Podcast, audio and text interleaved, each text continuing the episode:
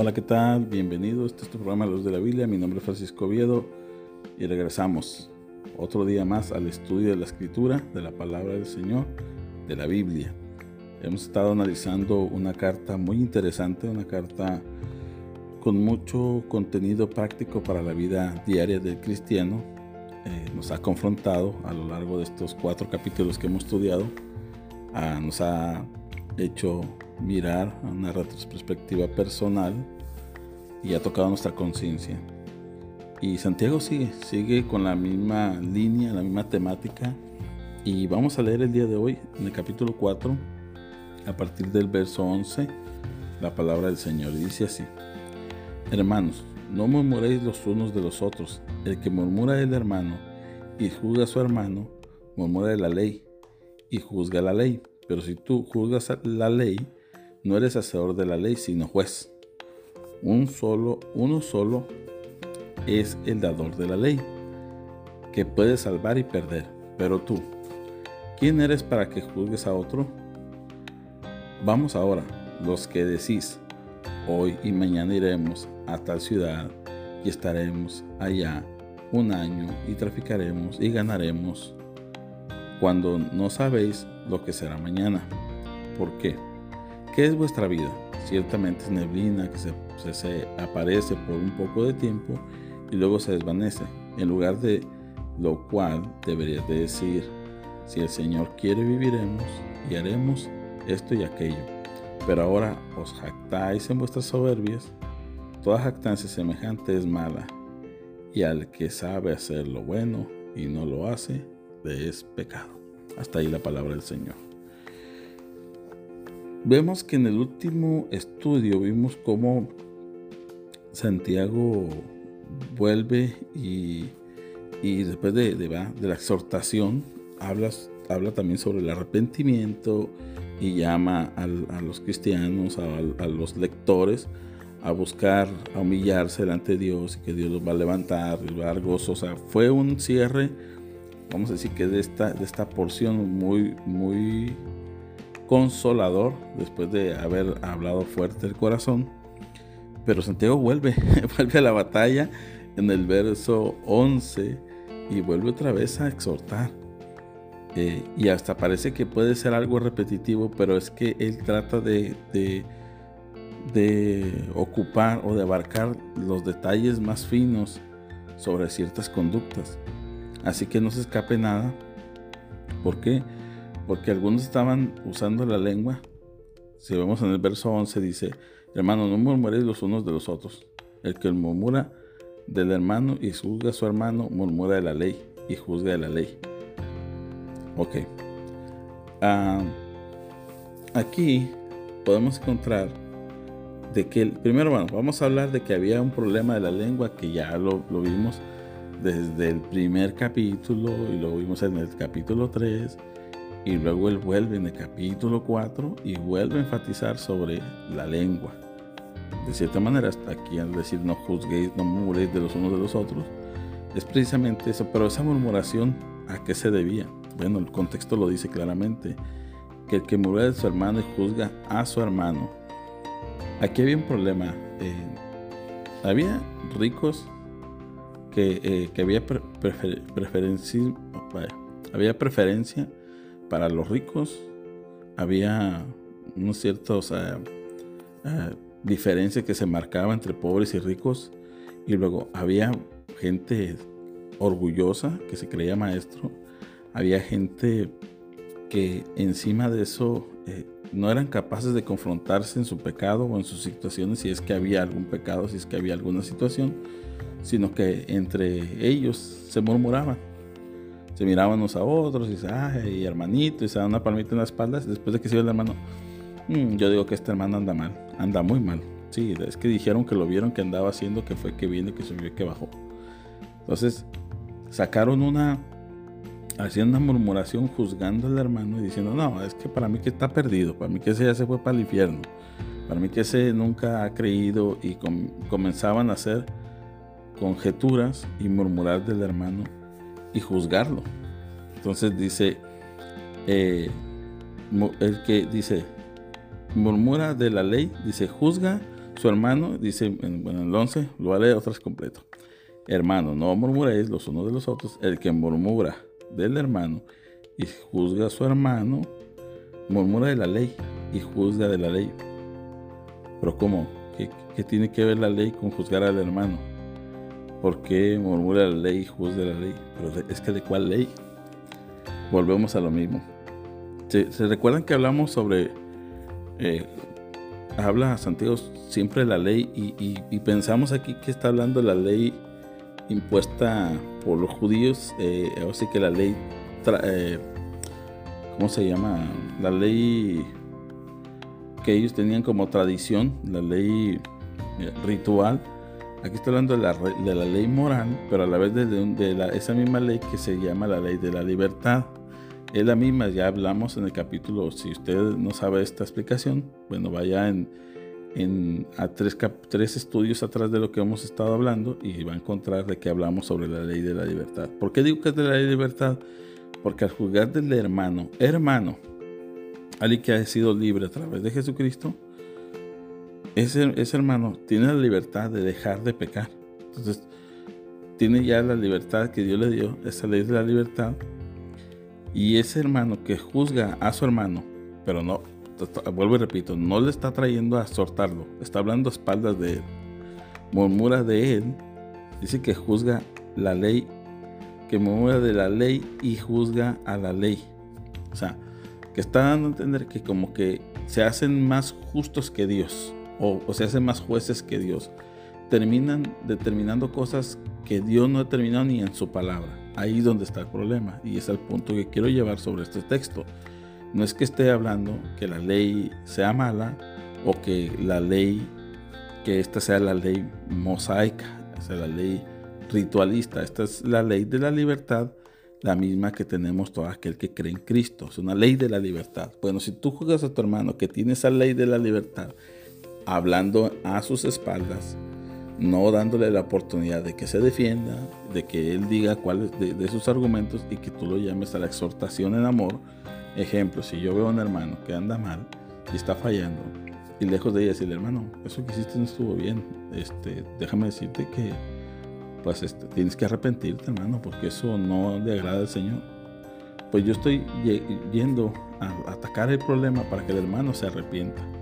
Lo vamos a leer más adelante, en el, capítulo 5 vamos a, ver esa, llamado que Santiago le dice que cómo debe de traer un hermano a arrepentimiento.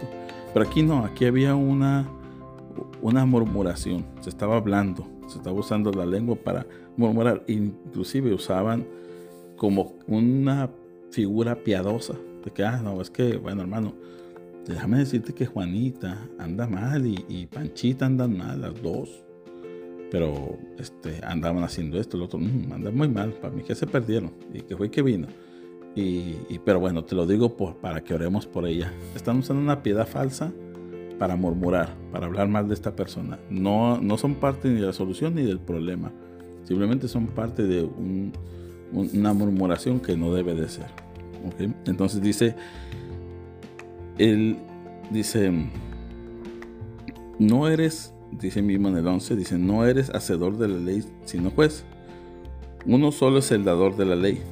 Si usted lee, si no sé si en sus Biblias está, pero usted mira la Reina Valera 1960, cuando dice uno, lo, lo, hace con, iniciando con mayúscula. ¿Por qué? Porque está hablando de Dios. Uno solo es dador de la ley. ¿Quién es ese el que dio la ley? Jesucristo, Dios, el Padre, el Hijo, el Espíritu Santo en conjunto, dieron esta ley, esta ley de la libertad. Dice que puede salvar y perder. Él es el que puede salvar al hombre o condenarlo. Solamente Él. Dice, pero tú, ¿quién eres para que juzgues a otro? Sencillo.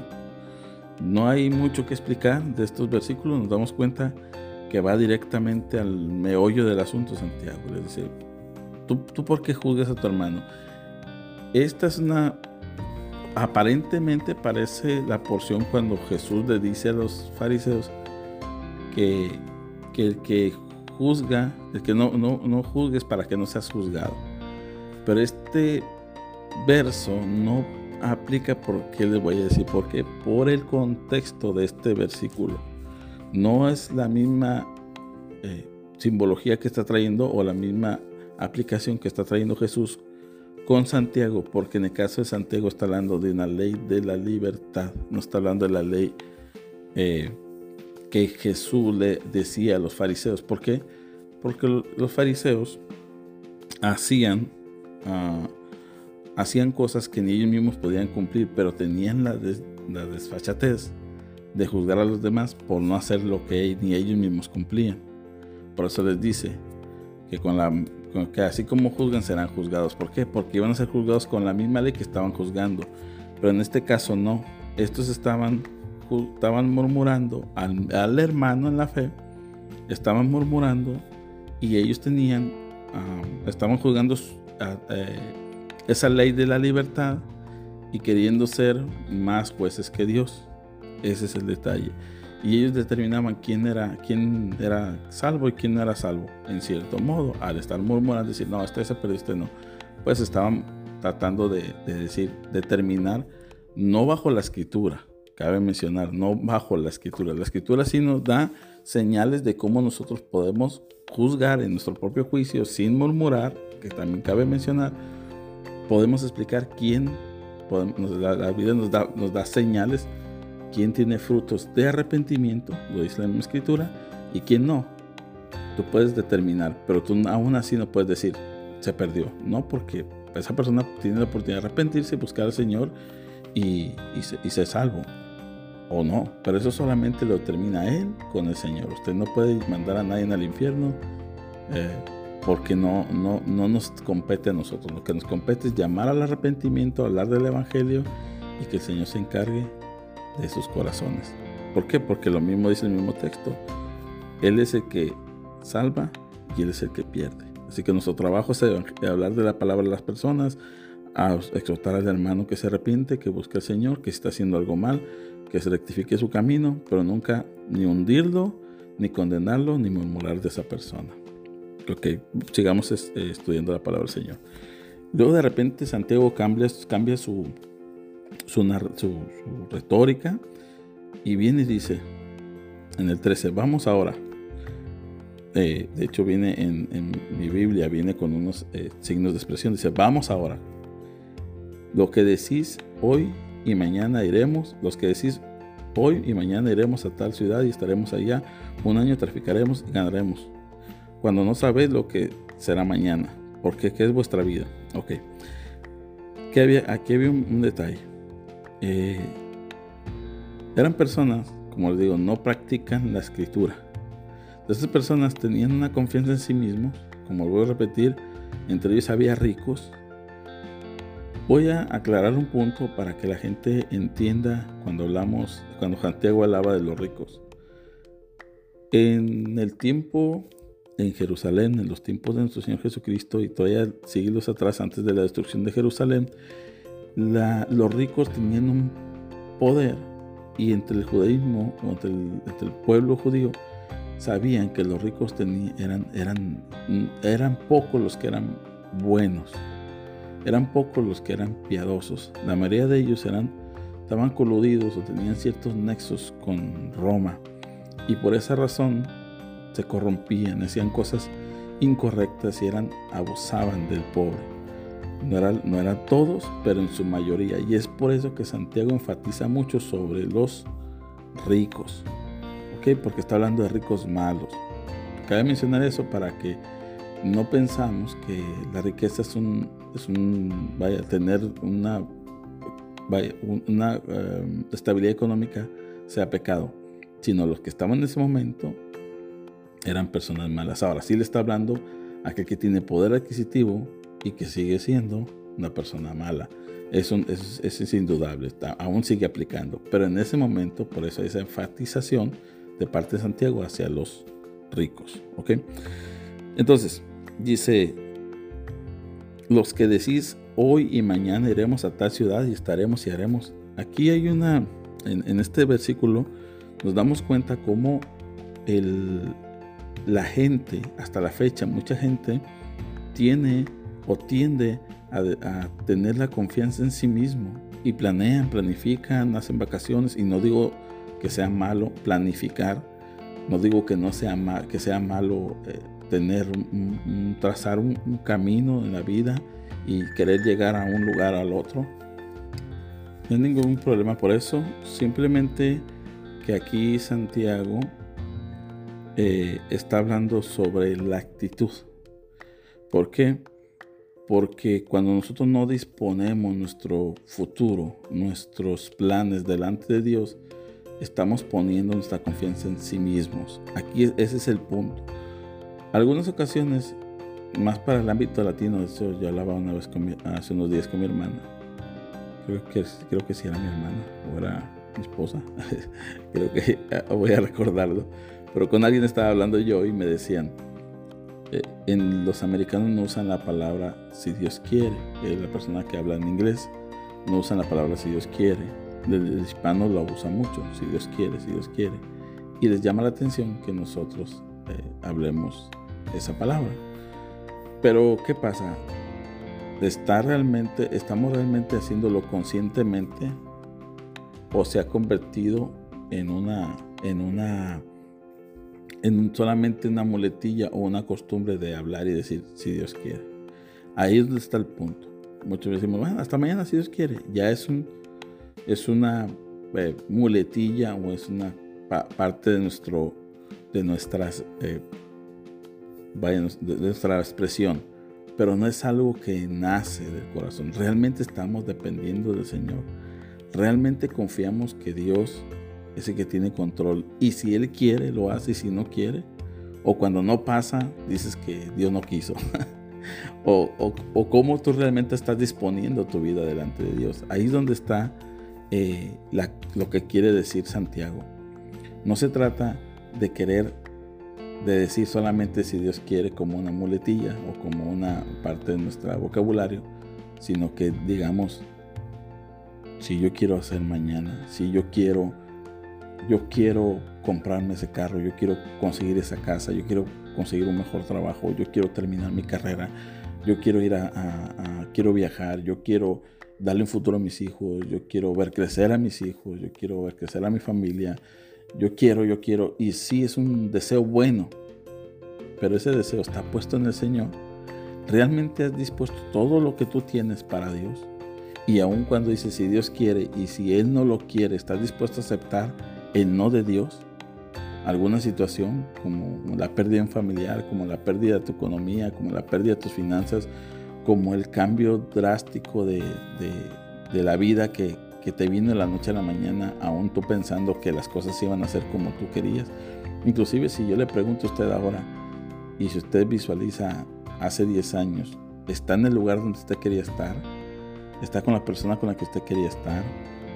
Vive en el lugar donde usted quería vivir o es la persona que usted quería ser, quizás para mejor o para peor en su, en su, en su percepción, las cosas han cambiado. Entonces, aunque usted dispuso, aunque usted dijo, aunque usted quiso, usted debe de pensar que al final el que determina las cosas es el Señor. Y cuando nosotros disponemos las cosas, lo que pasa es que aquí hay una reacción eh, psicológica vamos a decir, y espiritual cuando usted deposita su confianza en Dios. Cuando usted todo lo su ser, todo lo que usted es, todo lo que usted tiene, todos sus planes, toda su vida, la deposita delante de Dios, cuando las cosas vienen usted entiende perfectamente que Dios tiene control. Ahora, vamos a decir que aquí tiene mucho que ver las decisiones que usted toma, porque también a veces le vamos a echar la culpa a Dios por todo. No, es que esa era la voluntad de Dios, espéreme, pero usted mintió ante, ante, ante las, las autoridades y dijo, y, dijo que era tanto lo que había hecho de impuestos y, robó y lo vinieron y le y, mintió y no vinieron ahora le dan una multa y le, y le hacen le retienen todas sus le, cierran sus cuentas de bancarias. Entonces me dice usted ah no pues es que así Dios lo quiso no no esto es una consecuencia suya eso es bien diferente vamos a cabe mencionar eso porque algunas veces este, queremos culpar a terceros de nuestras propias acciones esto no es lo que se refiere Santiago ni lo que queremos dar a entender aquí se refiere cuando usted hace planes planes trazados bajo la voluntad de Dios, planes que, no incluyen el pecado, que no incluyen acciones incorrectas, que usted está haciendo las cosas delante de Dios bien, pero confiando en el Señor, no en sus fuerzas, no en su trabajo, no en, lo que usted se dedica. Entonces dice, porque ¿qué es la vida? ¿Qué es vuestra vida? Ciertamente es neblina que, que aparece por un poco de tiempo y luego se desvanece. Así es la vida. ¿Cómo usted va a confiar en lo que usted tiene, en lo que hará mañana, si en realidad no sabe si usted va a amanecer vivo? Así tan fácil. Mismo Jesús dijo, eh, aquel hombre que vino y, derrumbó sus graneros y dijo, haremos y haremos y gózate vida que tienes todo. Y que le dijo, necio, no tienes que esta noche pedirán tu alma. Entonces no podemos confiar en lo que tenemos, ni en lo que hay en el banco, ni en lo que hay. Obviamente planificamos, pero siempre decimos, si Dios quiere. Dice, en lugar del cual deberías decir, si el Señor quiere, viviremos y haremos, haremos esto y aquello. Pero ahora se jactáis en vuestras soberbias, y toda, jactancia semejante es mala. Toda jactancia semejante es mala, y al que sabe hacer lo bueno y no lo hace, le es pecado. Mire, cuando nosotros, este, este, versículo o este pasaje bíblico derrumba el argumento de las personas que dicen, usted decrete y declare, yo declaro que voy a tener un carro, yo decreto que voy a estar sano, yo declaro que, usted va a tener un... Y, y ahí estos falsos predicadores, pseudo predicadores diciendo, usted decrételo, usted declárelo, porque la lengua tiene poder, ya hablamos de la lengua, eh, en qué tipo, de qué manera la, lengua tiene poder en los otros capítulos, pero aquí no está hablando, aquí nunca la Biblia ha enseñado que nuestra lengua tenga un poder eh, metafísico, ¿sí? que tenga un poder que cambie a través de nuestros buenos pensamientos, cambie la física, o a través de declaraciones cambie la física, el mundo este físico cambie, no, no hay un cambio metafísico. Cuando nosotros hablamos sobre el poder de la lengua, hablamos de la, la influencia que tenemos con lo que comunicamos hacia los demás. Y aquí en este caso también igual, usted no puede declarar, decretar y decir, ordenar que usted va a hacer que usted esto y que usted declara que no, no porque aquí este argumento se acaba, se acaba fácilmente con estos versículos, diciendo, no planifiques, siempre diga si Dios quiere. Usted podrá decretar mil veces, usted podrá decir mil veces, usted podrá eh, decir que usted declara y decreta. Si Dios no quiere, no va a pasar. Así que no pretenda usar este tipo de argumentos que se caen por sí solos, no tienen base bíblica, son falsas enseñanzas. Dice en el verso 16, pero vos ahora os jactáis en vuestras soberbias, y toda, semejante, toda jactancia semejante es mala, y aquel que sabe hacer lo bueno y no lo hace, le es pecado. Aquí vamos a ir a una parte bien fácil. Este último versículo es un versículo que nos enseña a aquellos que tienen ciertas lagunas sobre algunas acciones que hacen. Dicen, bueno, pues que como la Biblia no lo dice, pues yo, yo lo hago. Pues permítame tantito. La Biblia no dice que usted pasase una luz roja. No dice la Biblia, si te pasa un semáforo rojo, estás pecando. No, usted sabe que usted está haciendo un mal delante de la ley que ya está puesta. Usted sabe que es malo. De hecho, hay consecuencias y esa ley va para todos para cristiano, no cristiano, el ateo, el, judío, el quien sea, si usted se pasa una luz roja, usted paga las consecuencias. Entonces, si usted dice, no, esa ley yo no la cumplo, esa ley yo no la... No, usted está pecando, porque usted sabe hacer lo bueno y no lo hace, es pecado. Ahora, también está el pecado de omisión, que es aquel que sabe hacer lo bueno. Si usted dice, hay una persona en la calle pidiéndole dinero y pidiéndole comida y usted trae la manera de darle comida, dice, no, pues bueno, yo estoy en mi libertad darle o no darle pues si usted no le da, usted está pecando. ¿Por qué? Porque lo bueno es darle. No es obligación, pero eso es lo bueno. Y si usted no hace lo bueno, es pecado. Entonces la gente muchas veces piensa que porque no hace ciertas cosas no está pecando. No, también está el pecado de omisión. Y este es el pecado de omisión. Aquel que sabe hacer lo bueno y no lo hace, le es pecado. Así que hemos llegado hasta el final de este programa. Quise avanzar un poco más. Yo sé que hay mucho más de donde sacar. Eh, vamos a terminar el capítulo 4. El día de hoy terminamos el capítulo 4. Ya el siguiente programa vamos a comenzar ya con el capítulo 5. Pero no sin antes decirle, Dios es el único que lo juzga. Dios es el único que, que sabe el fin de su vida. Y por esa razón Dios quiere, ah, Dios quiere que usted asegure su vida. La vida es neblina. Así que si usted no está seguro que si hoy muere y se va al cielo o no se va al cielo, que usted no está seguro de cuál es su futuro, yo quiero decirle que si usted deposita su fe en Cristo, usted puede adquirir salvación.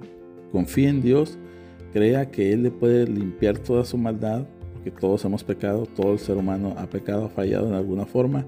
Él limpia ese pecado y no solamente eso, sino le da una nueva vida, una nueva vida espiritual y le da vida eterna para estar en la eternidad con Él. Así que si usted quisiese confiar en el Señor, vamos a orar y usted ahí mismo donde esté, crea en el Señor Jesucristo y será salvo. Así dice la Escritura. Así que oremos. Gracias Señor, te damos por esta oportunidad de estudiar tu palabra. Gracias por los que nos escuchan, Señor. Gracias por este ministerio. Permítenos llevarlo a más personas y que muchos sean salvos a través de tu palabra. Y esto, aquellos que están escuchando este programa reciban el perdón y la misericordia tuya, Señor. Te lo pedimos en el nombre de Jesús. Lloramos.